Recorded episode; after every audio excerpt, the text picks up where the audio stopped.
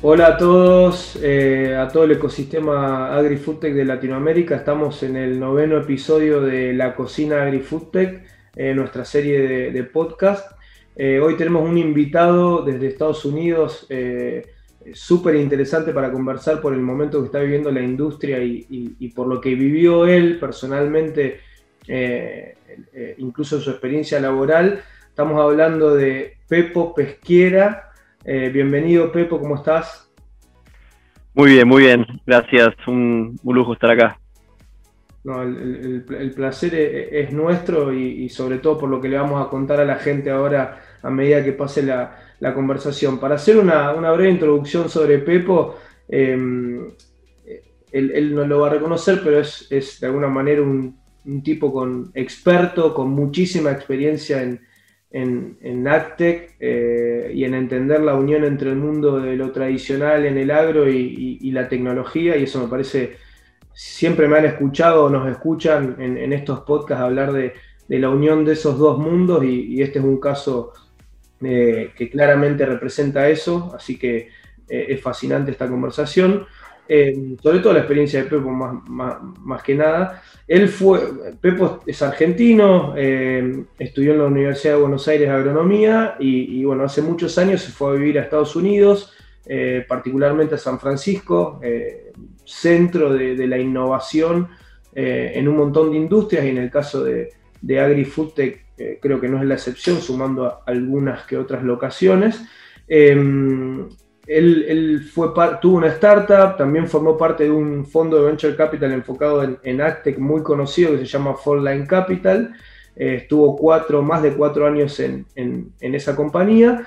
Luego formó una, su, propio, propia startup, su propio proyecto eh, llamado Frontier Farmland, que acaba de ser adquirido hace no mucho por, Farm Business Network o, o FBN, depende quién nos esté escuchando y cómo lo pronuncie. Em, así que estamos acá con Pepo para, para, que él nos cuente un poco de, arranquemos con, Pepo contándonos un poco eh, lo, que, lo que introduje recién, tu trayectoria y cómo fuiste uniendo desde que estudiaste hasta, hasta hoy eh, ese mundo tradicional del agro con el, con el mundo de la tecnología y tus experiencias en fondos y, emprendiendo. Perfecto, perfecto. mi, mi, mi, historia viene, arranca desde, el campo. Yo me, a los cinco días de haber nacido, me, me, fui, me llevaron de vuelta al campo. Mi viejo es agrónomo, eh, administra campos ahí en Entre Ríos. Mi familia tiene, algo de campo ahí, pero administra un poco más. Y estuve hasta los cinco años en el campo, primaria, secundaria, después en, en, Buenos Aires, pero volviendo cada fin de semana y, todas las vacaciones al campo. Y la verdad que siempre me gustó todo lo que es el, el campo, la vida rural. Eh, y estudié, estudié agronomía en la, en la UBA, un poco siempre con la idea de seguir el camino tradicional del agrónomo, administrando campos. Eh, el, después, una vez cuando estaba acercándome a terminar agronomía, eh, pensando un poco a ver qué, qué, herramientas podía llegar a necesitar para la carrera y para desarrollarme. Algo que me di cuenta que agronomía te enseña muy bien cuáles son las mejores técnicas, pero no, una, no, no cuáles son en el fondo la mejor técnica es la que mejor resultado genera, la que, la que más, más retorno genera. Y, hay un montón de, cosas para hacer en todo lo que es estructuración y cómo pensar la parte financiera. Entonces hice un máster en finanzas después de, agronomía, junto con el último medio, medio año de agronomía. Em, y después, eh, ya casi terminando eso, quería focalizarme en, mi experiencia hasta ese momento había sido más con ganadería. Yo quería meterme, y empaparme en la parte de agricultura.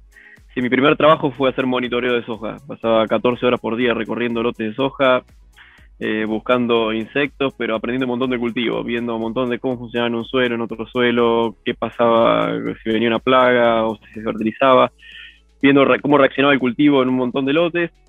Eh, después con, esa base eh, empecé a pensar a ver, bueno, cómo, cómo seguir y, y, tuve la suerte de conectar con una empresa de energía em, que estaba queriendo entrar en agro, una empresa muy emprendedora, fundada por tres argentinos, con casi con nada, pero que le habían llevado a ser una empresa con nivel de facturación muy, muy, muy alto y, creciendo. Eh, y querían buscar eh, oportunidades para hacer en, agro. Empecé ahí viendo qué se podía hacer. Agro con intersección con energía, encontramos unos proyectos de desarrollo en la Patagonia, a comprar campos de, secano sobre el Río Negro, pero con posibilidades de clima, de suelos impresionantes. Esos, campos en Estados Unidos hoy producen cultivos eh, de muy alto valor y en la Argentina estaban, estaban desaprovechados. Eh, y la limitante era la, energía, o sea, estaban muy lejos de la infraestructura energética, el, agua para tomarla al río, bombearla y usarla costaba muy caro, se llevaba más que la ganancia eso. Y bueno, compramos unos campos, empezamos a desarrollarlos, después en paralelo con eso armamos un pool de siembras, sembrábamos en Oeste, Provincia de Buenos Aires, y estuve con eso unos 6-7 años, em, haciendo varias cosas ahí en, en Argentina, eh, en ese momento eh, fue, era un momento que la, situación política de Argentina no estaba tan buena, empecé a buscar posibilidades de, hacer cosas afuera del país. Y, a través de uno de los primeros inversores en esa empresa de energía, me contactaron con unos inversores eh, de, Estados Unidos que estaban arrancando un fondo de inversión que se llama Frontline Capital. Así que me vine ahí a Estados Unidos en 2013 el fondo ese se acababa de, armar, acaban de levantar 125 millones de inversores eh, institucionales de Estados Unidos para invertir en campos y empresas de tecnología. Em, eh, un poco desarrollando eso, abrí una sola inversión, después había otra zona de inversión, fueron unas, unas 3, 4 zonas de inversión en Estados Unidos donde estuve, que estuve liderando, eh, desde identificar la zona, identificar las oportunidades de inversión, eh, cerrar esas inversiones y después todo el manejo posterior. Y después también invertimos en empresas de tecnología, empresas con sinergias con esos campos. O sea, invertimos en empresas como Impossible Foods, que es eh, empresa de proteína animal sintética, em, Granular, em, eh, Planet Labs, em, Sound, Sound Bio, fueron unas 10 empresas que invertimos durante esos años, eh, en general todas con, un buen, buen performance. Y después algo que a mí siempre me había picado es, la, el ser, emprendedor y, armar algo de cero y ver cómo funciona. Y la verdad que yo siempre pensaba, si llego a los 70 años y, y nunca lo hice, me voy a arrepentir toda la vida. Y y se armó una, abrió una posibilidad junto con un, un, amigo que me hizo acá en Estados Unidos, un americano, con eh, un gran, amigo mío hoy, hoy, por hoy. Eh, él trabajaba en Climate eh, Corp, en el equipo de estrategia, y veníamos charlando con él sobre las posibilidades de hacer algo apalancando la tecnología para hacer mejores inversiones en agro. Lo que veíamos era que en agro las decisiones de inversión en un campo se seguían basando en en charlar con uno, con otro y recolectar un poquito de información ahí y allá, por eso que lleva mucho tiempo con muchas ineficiencias de información. Pero la verdad que con la tecnología hay un montón que se podía hacer como para saber desde cuál fue la qué cultivos sembró se sembraron históricamente en un campo, cuál fue la performance de esos cultivos, cómo comparan con otros campos en la zona, es este el mejor campo de la zona, es el peor, es promedio, eh, cómo cuánto de eso lo explica el campo y cuánto el productor, eh, cuál es el gap entre el potencial que tiene ese campo y, lo que el productor está logrando, cómo está evaluando el mercado del campo, eh, el mercado ese tipo de campo. Hay, hay, campos que el mercado no lo, no lo está evaluando en base al potencial que tienen. Y la verdad, viendo muchas esas ineficiencias en el, en el sector, es como eh, eh, empezamos, che, bueno, ¿por qué no hacemos algo basado en tecnología para hacer inversiones en agro? De la misma forma que en, propiedades suburbanas está Silo, que te permite hacer una apreciación muy buena de la propiedad y tener una buena idea de, cuánto puede valer, hacer eso mismo en campo, pero agregándole también cuál es el potencial productivo de ese campo. Em, levantamos un capital inicial del que fue el fundador de Climate Corp, de David Friedberg, eh, que había armado su, su family office con otros inversores. Em, y con eso armamos un equipo, desarrollamos estas, herramientas, las, las, probamos también identificando algunos campos, comprando esos campos y después manejando esos campos también nosotros. Y después lo que nos fuimos dando cuenta era como que te, e, esta es una herramienta que la mejor forma de usarla era, era había posibilidades de, darle más escala al uso que estamos dando, más que nosotros ir buscando un campo, otro campo y comprándolos y había forma de darle más escala y ahí fue cuando empezamos a hablar con Farmers Business Network, hace un año y medio, primero con la posibilidad de hacer algo más como un, joint venture con ellos. Es decir, che, ¿por qué no nos juntamos? Ustedes tienen un, network de farmers impresionantes, nosotros tenemos esa tecnología que te permite hacer eh, inversiones em, a, escala y con mucho más certeza. ¿Por qué, no vamos a un producto para farmers, para productores, em, que, les permite en cierta medida competir contra los inversores institucionales que quieren comprarse un campo? Y el producto que empezamos a charlar era un producto donde, un productor se quiere comprar un campo de un millón de dólares, ponele, el productor va al, va al banco, el banco le presta 600 mil dólares o 500 mil dólares, pero el productor tiene que, tiene que poner el resto. En Estados Unidos el, financiamiento del banco funciona bastante bien, pero tiene, tiene esos límites. Entonces el productor tiene que poner todavía 400, 500 mil dólares. Bueno, ¿por qué no ponemos nosotros la mitad de eso? Un poco menos la mitad, si el productor es el, dueño mayoritario del campo y, somos socios en el campo con el, con el productor. De esta forma, al productor lo ayudamos a, comprar un campo el, doble de lo que podría haberse comprado, o más del doble, y con eso el tipo tiene control sobre esas hectáreas sabe que va a tener control sobre, sobre por años, no, no con un alquiler de, un año. Eso permite que maneje el campo mejor, le ponga más fertilizante, haga cultivos de cobertura. Pues, todas las decisiones las está tomando pensando en ese horizonte que inicialmente son 10 años, pero, pero en el fondo es dejárselo a sus hijos, no es un campo que está alquilando. Y mm, esas conversaciones fueron tomando, nada, progresando y llegó un momento en que Fian dijo, che, bueno, para esto queremos hacerlo, pero, pero hagámoslo interno. Eh, no, y ahí, bueno, no, nos ofrecieron comprar una empresa. Nos terminamos cerrando esas unos cuatro meses.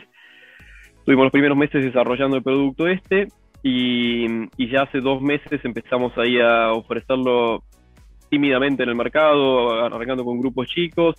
Y nada, la verdad que estamos teniendo muy buen feedback, ya cerramos las primeras inversiones y con, con, muy buen feedback de parte de, productores y también de, los inversores que están metidos en esto. Así que nada, esa es la.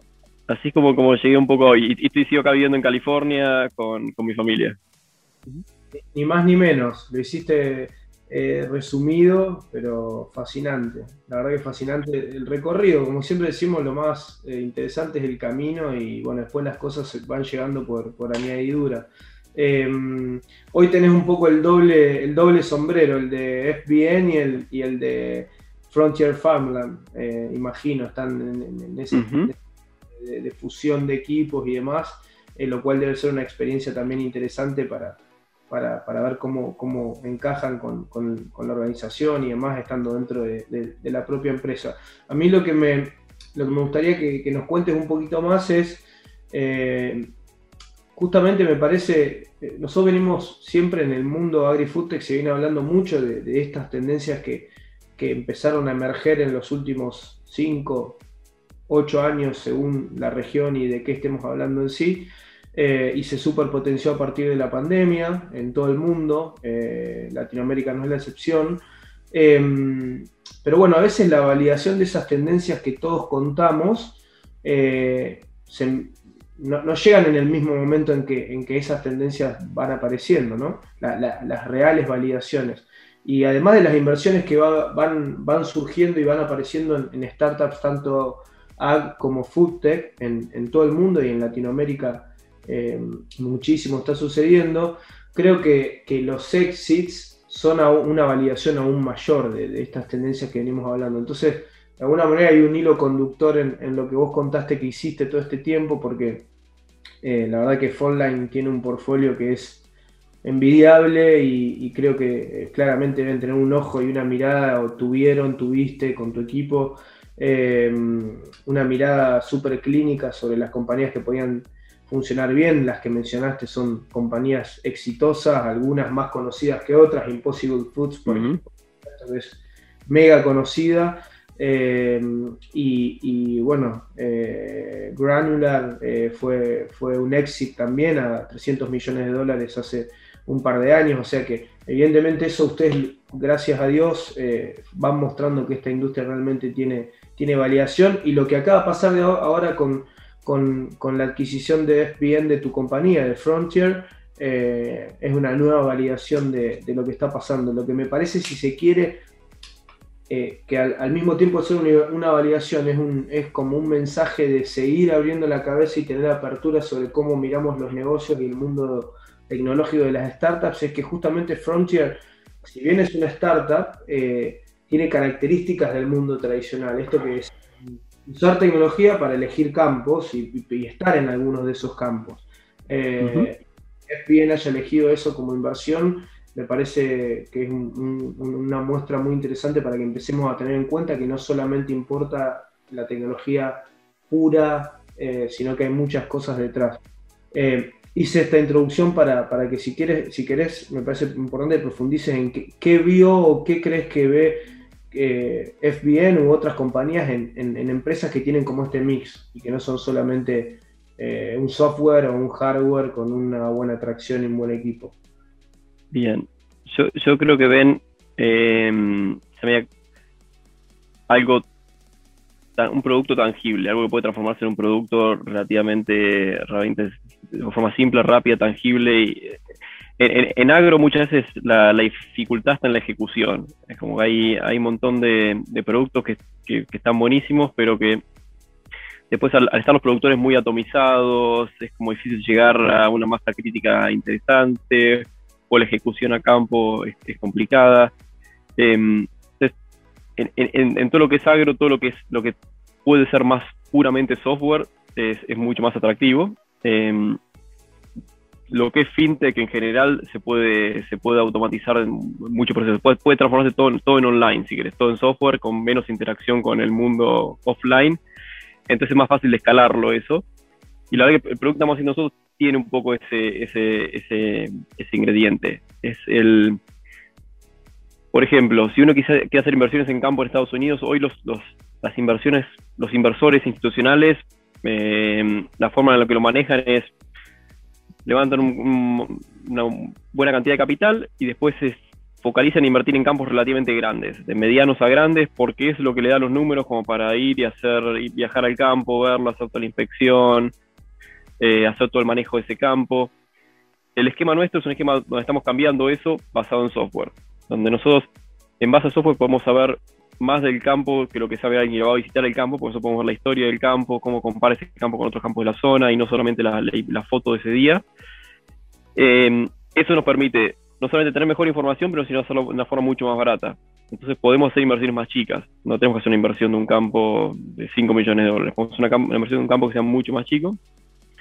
Y después el, la, otra ventaja es, saber usar la red este, en este caso Efigen ya fue armando una red como para eh, como para bajar costos, si querés. O sea que en, vez de tener un broker que es el que sale a buscar el campo, un, inmobiliario que sale a buscar el campo y trae el campo, que es el mismo productor, que dice, che, mira, yo encontré el campo este de mi vecino, que está, está buenísimo el campo, lo vengo viendo hace 30 años, lo conozco muy bien, quiero poner mi plata acá, querés venir a invertir con nosotros, eso es muy diferente que que venga una inmobiliaria y diga, che, mira, este campo acá que se vende, que lo están viendo todos, están compitiendo todos, y donde no sé nada, pero, pero, pero creo que quiero que lo compres.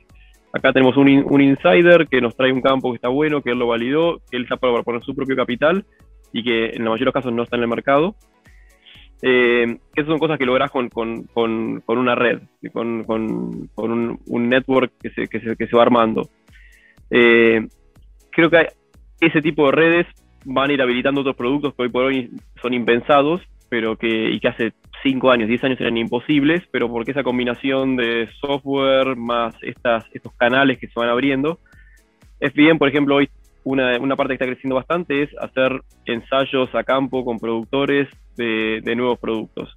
E, e, eso la verdad que es, una, es un canal muchísimo más rápido para el mercado, para nuevas empresas que no existía hace dos años. Em, de la misma forma que cuando, que cuando, bueno, hace cinco años, cuando no, estaba granular, no estaba. Si uno quería vender un producto de software a un productor, la única forma era ir tocando puertas, conseguir un productor, otro productor, otro productor, empezar a venderles. Y ahora están habiendo esas plataformas donde uno puede, puede eh, si, querés, son como Apple Stores para, para, llegar al productor, donde, donde uno se apalanca en esa plataforma, pero tiene una penetración muchísimo más rápida. Totalmente. Eh, y dijiste algo clave que es que de alguna manera eh, hay infinidad de, motivos por los cuales ciertas compañías adquieren otras o se hacen fusiones. Eh, diría que no tiene sentido preguntar cuáles son porque dependen de diferentes momentos, de diferentes estrategias de crecimiento, de diferentes de cada compañía. pero en el mundo, si querés AgriFoodTech, eh, y me gustaría que me digas si estás de acuerdo o no, siempre viene a colación el tema de lo que vos decías, la ejecución, que yo lo vinculo directamente con, la importancia de la ejecución lo vinculo directamente con esto de, de que hay muchos productos súper interesantes de lo tecnológico, pero ¿cómo haces para ganar tracción? ¿Cómo haces para ganar tráfico y que te usen? Eso realmente ha sido uno de los principales escollos, la adopción de la tecnología en la industria. No es algo bueno ni malo, es o fue, porque avanzó mucho desde la pandemia, eh, pero sí es súper importante siempre machacar sobre esto. Los que nos escuchan en los podcasts ah, quizás hasta se cansan de escuchar esto, pero lo vamos a seguir diciendo porque creemos que en AgriFoodTech es uno de los temas más importantes que, le recomendamos a los emprendedores que siempre tengan en cuenta a la hora de, justamente emprender, estén en el estadio que estén. Y, esto lo ato con, con, que es bien, entiendo que si bien lo que ustedes hicieron tiene muchísimo valor y tenía probablemente valor per se sin ser comprado por SBN como, como compañía eh, eh, separada, eh, esto le permite justamente ganar tráfico, meterse más rápidamente en un montón de, lugares o potenciales usuarios que le hubiese costado mucho más tiempo llegar o no hubiese podido llegar, pero además tenés el upgrade, o sea, la posibilidad de en, menor tiempo empezar a agregar servicios o productos o, o soluciones adicionales. Eh, y ahí es donde está el valor de juntar compañías y que uno más uno sea tres de alguna manera. ¿Esto lo ves así? ¿No fue tan así en el caso de RPN? ¿Qué, qué crees sobre este tipo de cosas? Más teniendo experiencia en, en, exits o en inversiones interesantes. Sí, sí yo, yo creo que las, las mayorías de, las compras, eh, o sea, las empresas no se venden, se compran. En general es, como eh, arranca del otro lado. Y, y, es el que está comprando siempre está tomando la decisión de qué hago, lo, armo algo yo o compro algo que ya está hecho. en, general, el, que está comprando algo está viendo algo que pueda hacer en el futuro, alguna integración que puede tener con algo que tenga su propia empresa, cómo apalancar algo y hacer crecer su propio negocio. Eh, y tiene que tomar la decisión de qué hago. Bueno, me lo hago y hacerlo me va a llevar plata, tiempo y capaz que no llego, capaz que no, capaz por ahí no, ni siquiera lo logro, y a veces ni siquiera se puede, porque a veces hay patentes involucradas o lo que sea y no se puede, eh, o, lo compro. Y, bueno, e, e, esas son las, las, dinámicas que se fueron dando en empresas como, como Climate, por ejemplo. Climate la compró Monsanto por, por mil millones de dólares, y un poco lo, que Monsanto venía viendo es que por ahí las, las perspectivas de de mejora genética que venían pensando no iban a ser a la, no a estar a la altura de lo que estaban, como para que la empresa siga creciendo en, la medida que tenía que ir creciendo. O sea que a nivel genético ya había más potencial genético que lo que se estaba realmente aprovechando a campo, que, las mejoras iban a venir por achicar la brecha entre lo que se, lo que se podía, el potencial del cultivo y lo que se estaba logrando a campo, y que eso iba, la forma de meterse en eso era a través de software, software que ayuda al productor a tomar mejores decisiones. Esa, esa era la, la visión mira, si queremos armar este producto, ya habían tratado de armarlo, habían gastado una buena cantidad de plata en tratar de armar ese producto sin, sin lograrlo, sin poder hacerlo, y dijeron, bueno, salgamos, compremos y, arrancamos con eso. Em, los resultados fueron distintos a lo que esperaban. Por hoy no es una herramienta por ahí que lo usa el productor tanto para tomar eh, decisiones de manejo, pero es una, herramienta que, la cantidad de productores que están usando viene creciendo muchísimo y es un canal de, comunicación también para, para para Bayer con el productor. Otras empresas como, como Granular también. Bueno, Granular fue un caso, un caso parecido, eh, una empresa que desarrolló un software eh, muy bueno como para, el productor, para poder hacer un análisis de la, gestión y manejar las operaciones. lo mismo, Dow DuPont con, con, intenciones de poder meterse en ese segmento donde no solamente está vendiendo un insumo al productor, sino ayudarlo a tomar decisiones. Eh, también lo mismo, que hacemos, lo, armamos algo de esto y la verdad que muchas de esas cosas son, complicadas hacerlas, no, es no es para nada fácil, requiere un equipo full time dedicado em, y, bueno, al final la decisión que tomó Dupont fue, mira, comprémoslo, vamos a ganar mucho tiempo, muchos años y, tenemos la certeza que lo vamos a lograr. Em, otra, otra fue Blue River también, por ejemplo, un, caso similar. Em, todas esas empresas tuvieron un, ingrediente, esas, comas tuvieron un ingrediente también decir, che, estamos comprando también un equipo que tiene posibilidad de seguir desarrollando otras cosas y, creciendo. Ninguna de estas empresas estaban basadas en Silicon Valley, John Deere no tenían en Silicon Valley, Dow tampoco, Monsanto tampoco, y con esto estaban poniendo un pie en Silicon Valley también y, teniendo un equipo que podía desarrollar cosas eh, y, seguir creciendo desde, desde ahí. Em, hay, algo que, que, que yo veo también es obviamente uno para defender un buen precio en una venta tiene que poder mostrar que tiene alternativas, o sea, que tiene un producto que no solamente hay una empresa que lo quiere comprar, sino que lo quiere comprar dos, o, que uno puede tener un camino como para seguir con la empresa de esta manera independiente y, crecer, crecer y desarrollar el producto. Eh, no sé, de la misma forma que Snapchat le dijo que no a Facebook, porque decía, bueno, mira, no necesitamos eso, lo podemos lograr por nuestra cuenta y, y lo están demostrando hoy por hoy.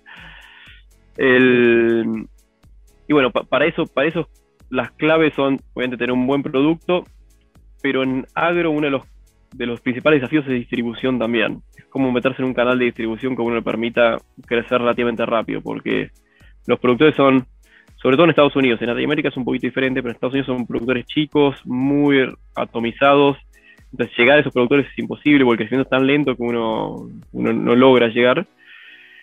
Entonces las cosas que andan bien son las que se logra meter a un canal que ya es preexistente. Todo lo que es genética, si uno está haciendo CRISPR y desarrollando unas, nuevas variedades de cultivos, se puede meter en un canal que ya está armado para vender ese tipo de productos. Eh, o puede vender el evento genético a una empresa de semillas y ya se metió en un canal de distribución armado.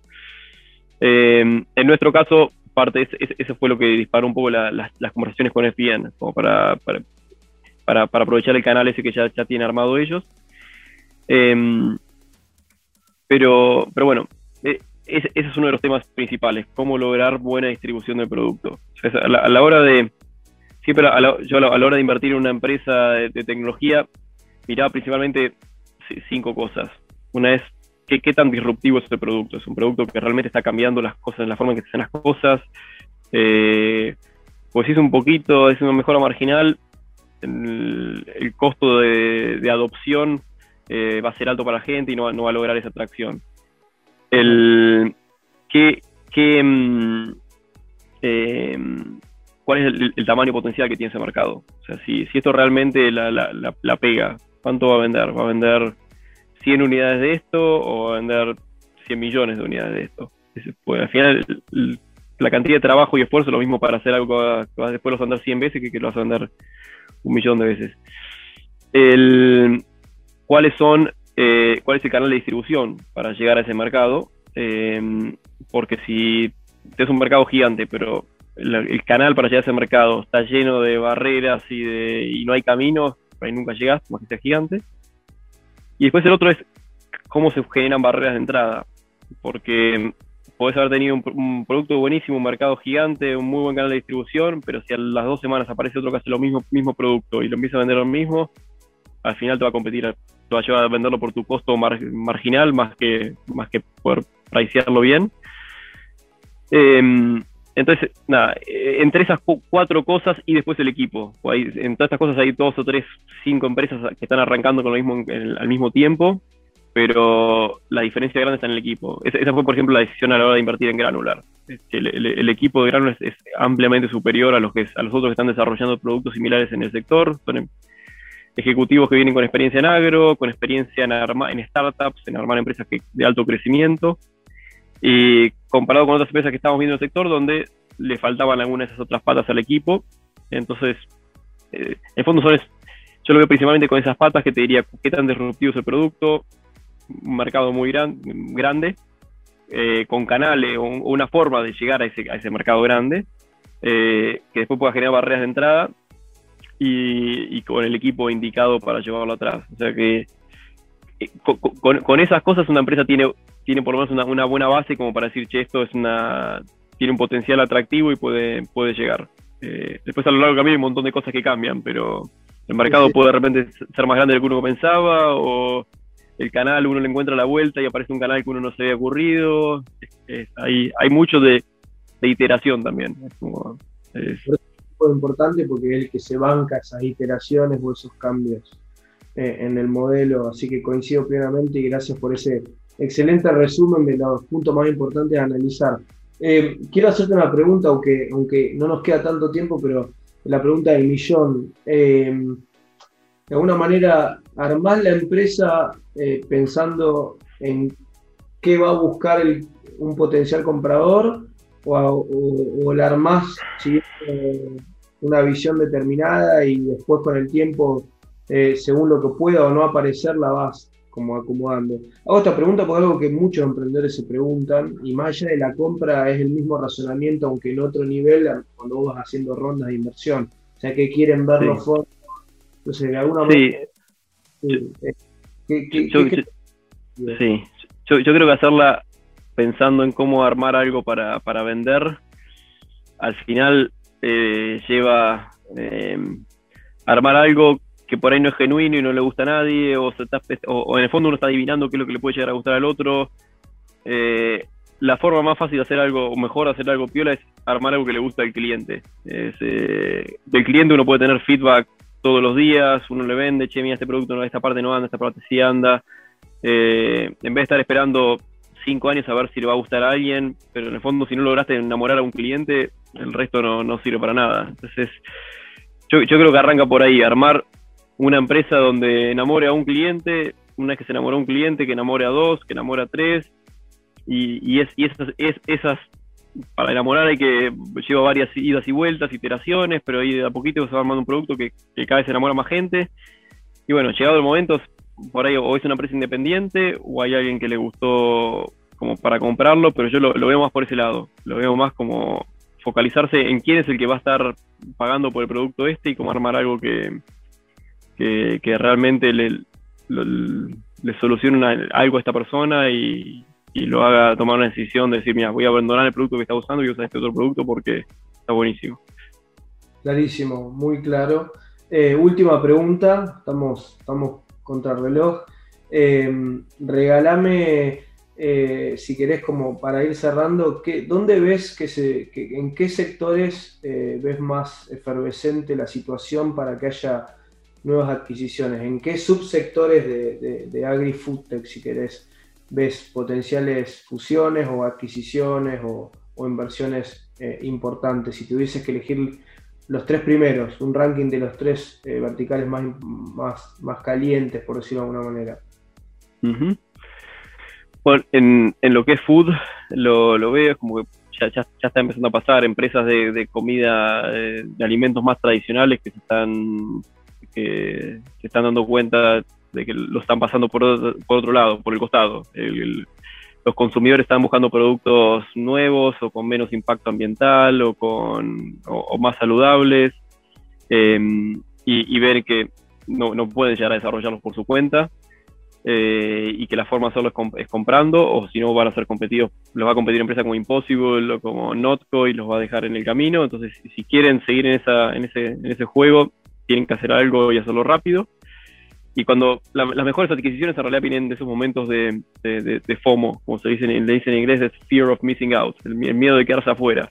Cuando, cuando hay una empresa que ve, ve su propia su propia subsistencia como empresa en juego por algo que está pasando en el mercado, toma decisiones mucho más eh, aceleradas y más, más, más, más agresivas que, que alguien que está eh, tomándolo por haciendo una apuesta más para tener un poquito de upside más que para salvar la empresa. Em, o sea, lo, veo mucho pasando en food, eh, lo veo después también en todo lo que es el sector de, genética, también todo lo que es CRISPR, abrir las posibilidades a desarrollos de forma mucho, mucho menor escala y de forma más barata, y, eso está haciendo que empiecen a aparecer empresas con productos interesantes, más chicas, pero que por ahí no tiene ese canal todavía al mercado. Eh, y, asociándose o, siendo compradas por una empresa más grande pueden tener ese canal al mercado y, tiene sentido para, para los dos. Eh, lo mismo muchas veces con, empresas de comida, es como lograr ese, ese, canal. Em, la verdad que lo, principal lo veo por ahí. Este, hubo algunas compras también con lo que es empresas más de, de, análisis de datos y de, de analytics, big, big data.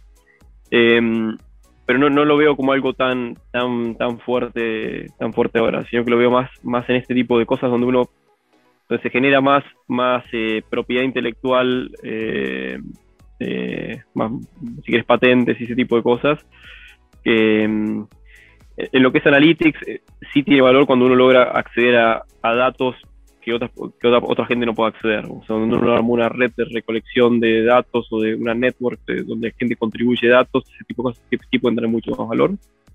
pero bueno, si por el ranking te lo diría de esa, te lo rankearía de esa manera, esas tres. Excelente, excelente, Pepe, un, placer enorme, que estuvo buenísimo. Eh, nada más que, agradecerte por, regalarnos este tiempo y, tus, opiniones. Eh, y bueno, espero que, podamos eh, encontrarnos próximamente, pandemia mediante, en, en algunos de los eventos que suelen darse o en San Francisco o en algunos otros lugares. Y, o que nos visites en Argentina, ¿por qué no?